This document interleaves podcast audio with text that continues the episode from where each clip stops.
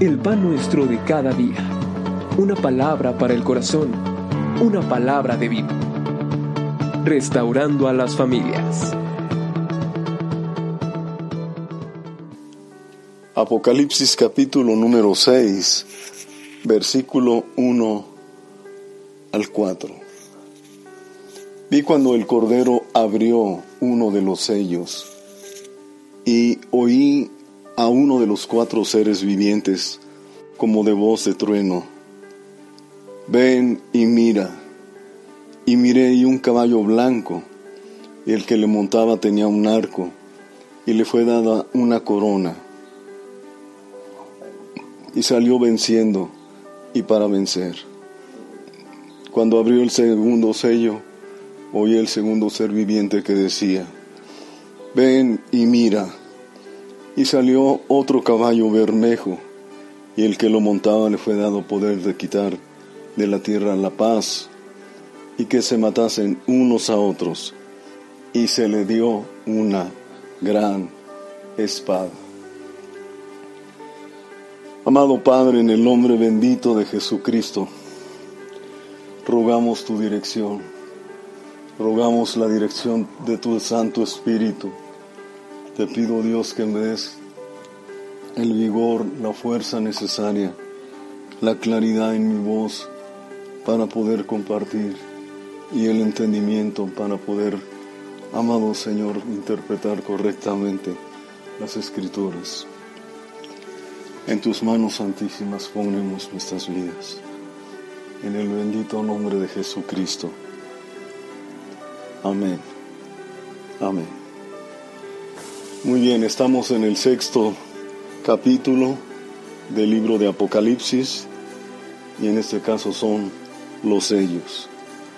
Quiero hacerle notar que a partir de este capítulo se inicia lo que comúnmente conocemos como la gran tribulación. El Señor tiene ya el, el rollo, el libro en la mano y está dispuesto a ir abriendo uno a uno de los sellos y cada uno tiene una variante. Podríamos dividirlo del capítulo 6 en el primero, segundo, tercero y cuarto sello son muy similares. El quinto y el sexto son distintos. Pero vamos a empezar. Primer lugar, o punto uno, el caballo blanco. Dice la escritura que Juan vio que un hombre en un caballo blanco, y el que lo montaba tenía un arco, y le fue dada una corona, y salió venciendo y para vencer. No es el Señor Jesucristo, algunos equivocadamente han interpretado que es el Señor Jesús, no es el Señor Jesús, es el anticristo.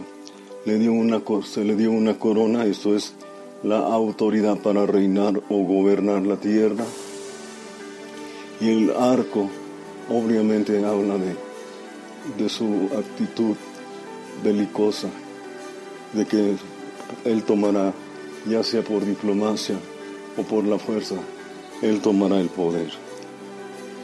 Este líder es mentiroso, como lo dice el primer libro de la primera carta de Juan, capítulo 2, versículo 22.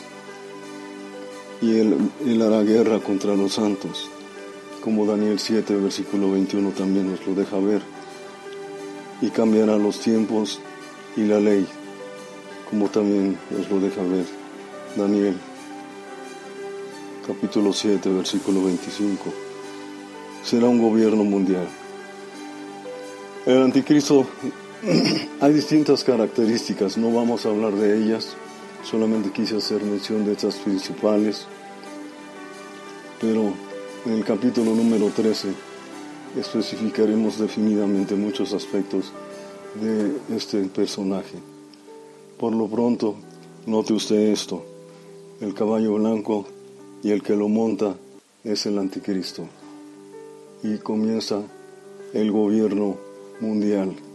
E inmediatamente después del caballo blanco viene un caballo, punto número 2, caballo bermejo o rojo, vamos a ver versículo número 3 y 4. Cuando abrió el segundo sello, oí al segundo ser viviente que decía, ven y mira. Y salió otro caballo bermejo y el que lo montaba le fue dado el poder de quitar de la tierra la paz y que se matasen unos a otros. Y se le dio una gran espada. Inmediatamente cuando el anticristo sube al poder, inician guerras mundiales en por distintas naciones. La escritura no nos señala con mucha claridad cómo se llevará a cabo esto, pero lo que sí se nos señala es que la cuarta parte de los seres vivientes morirán por esta causa. En el capítulo número 11, versículo 36 al 40, la escritura nos deja ver también algo de esto. Puede leerlo después en casita. Daniel 11, versículo 36 al 40, se nos deja ver cómo el anticristo produce guerras a nivel mundial, ya sea que él las provoque directamente o las motiva o las anima para que se lleven a cabo. No lo olvide, algunos dicen que cuando el anticristo sube al poder, todo va a ser gloria y felicidad. No va a ser gloria ni felicidad comienza la gran tribulación y comienza como lo acabamos de leer con guerras a nivel mundial. Punto número 3, el tercer sello. Vamos a leer capítulo número 6, versículos 5 y 6. Cuando abrió el tercer sello, oí al ser tercer ser viviente que decía, ven y mira. Y miré, y he aquí un caballo negro, y el que lo montaba tenía una balanza en la mano. Y oí una voz de en medio de los cuatro seres vivientes que decía, dos libras de trigo por un denario seis libras de cebada por un denario, pero no dañes el aceite ni el vino. Cuando viene la guerra, inmediatamente después de la guerra, viene el hambre. El caballo negro representa el hambre. El precio de los alimentos va a subir en una manera muy alta. Ahora, llaman la atención que los cuatro seres vivientes dicen, no dañes el aceite y el vino.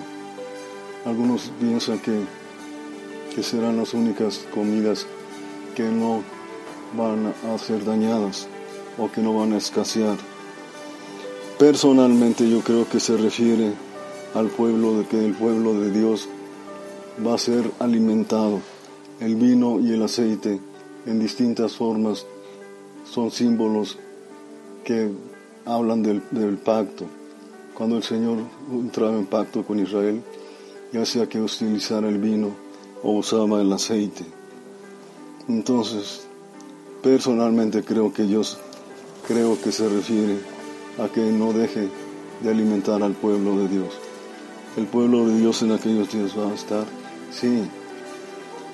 No olvides que en aquellos días de gran tribulación habrá gente que se convertirá a Cristo y principalmente los judíos serán aquellos que testificarán de Cristo en aquellos días. Punto número 4. El caballo amarillo cuarto sello. Vamos a leer, por favor. Cuando abrió el cuarto sello, versículo 7, oí la voz del cuarto ser viviente que decía, ven y mira. Miré y he aquí un caballo amarillo, y el que lo montaba tenía por nombre muerte, y el Hades le seguía. Y le fue dada potestad sobre la cuarta parte de la tierra, para matar con espada, con hambre, con mortandad y con las fieras de la tierra. Cuando el cuarto o caballo amarillo es natural. Después de la guerra o en el periodo de la guerra hay hambre y juntamente con el hambre hay una gran mortandad. Es interesante hacer notar que a la muerte le sigue el Hades. Normalmente este nombre lo utilizamos para hablar del infierno. Noten ustedes que muchos van a morir. Se señala aquí la cuarta parte de los seres humanos, por guerra, por hambre, por enfermedad, y aún, y aún se menciona a las fieras de la tierra. Vaya, si te salvaste de la guerra o te pudiste comer, pero por ahí un tigre o un león con hambre te va a devorar. Yo le animo a no quedarse en el periodo de la gran tribulación. Prepárese, Cristo viene pronto y tenemos que estar listos para estar con Él. Ahora, es interesante notar que la muerte también le seguía el infierno. No nos gusta hablar de esto, hermanos, pero es una realidad. Personas que mueren sin Cristo, ya sea por la guerra, que mueran por enfermedad o por cualquier otra razón, el, lugar que les está esperando no es el cielo, es el infierno. Punto siguiente, punto número 5.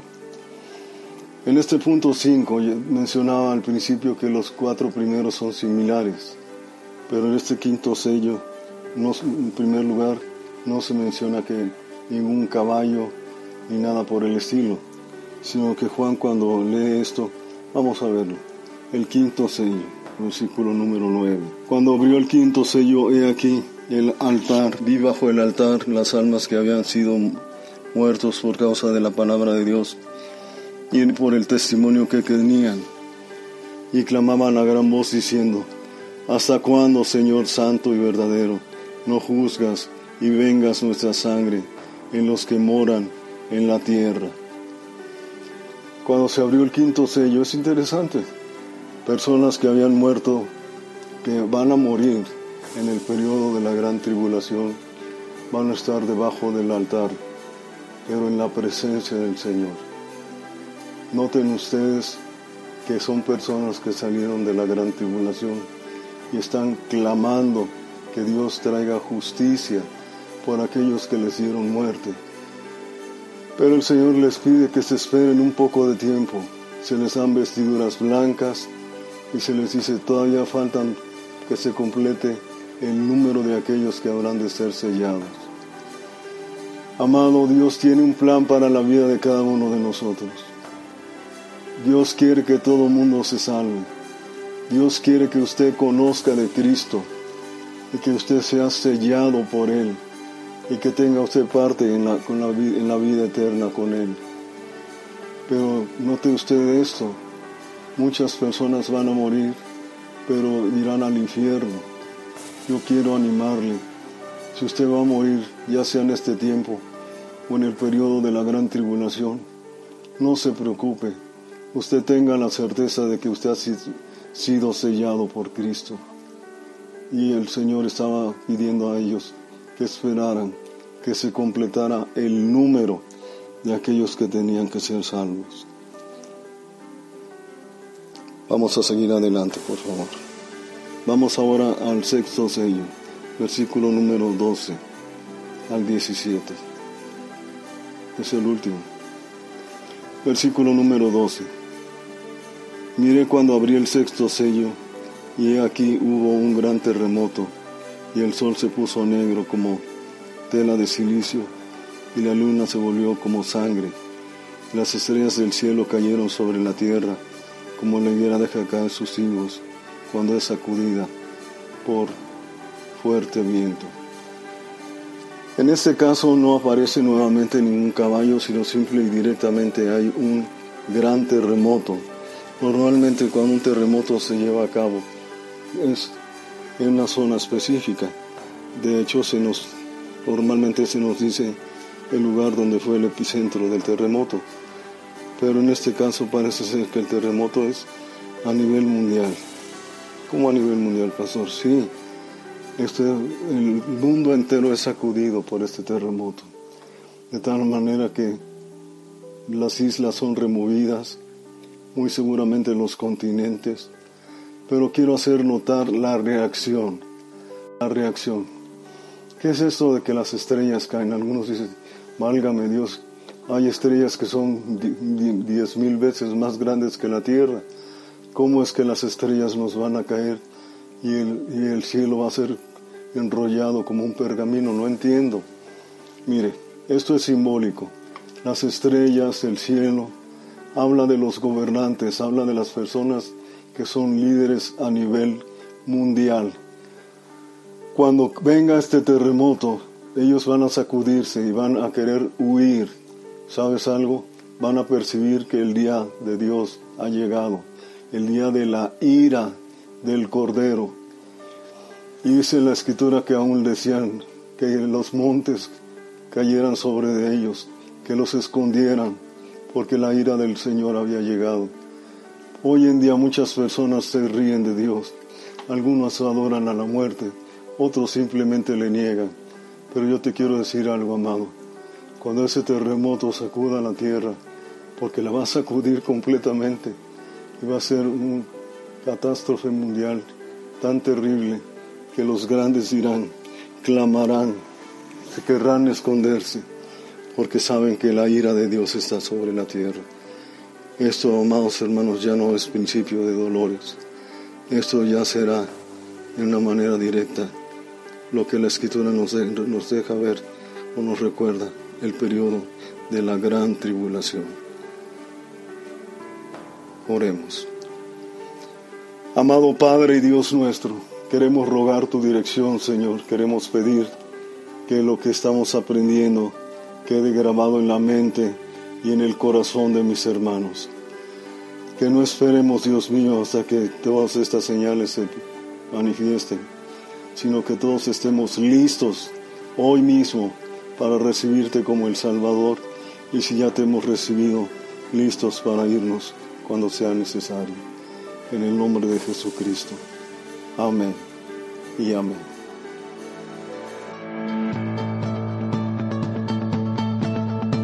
El pan nuestro de cada día. Una palabra para el corazón. Una palabra de vida. Restaurando a las familias.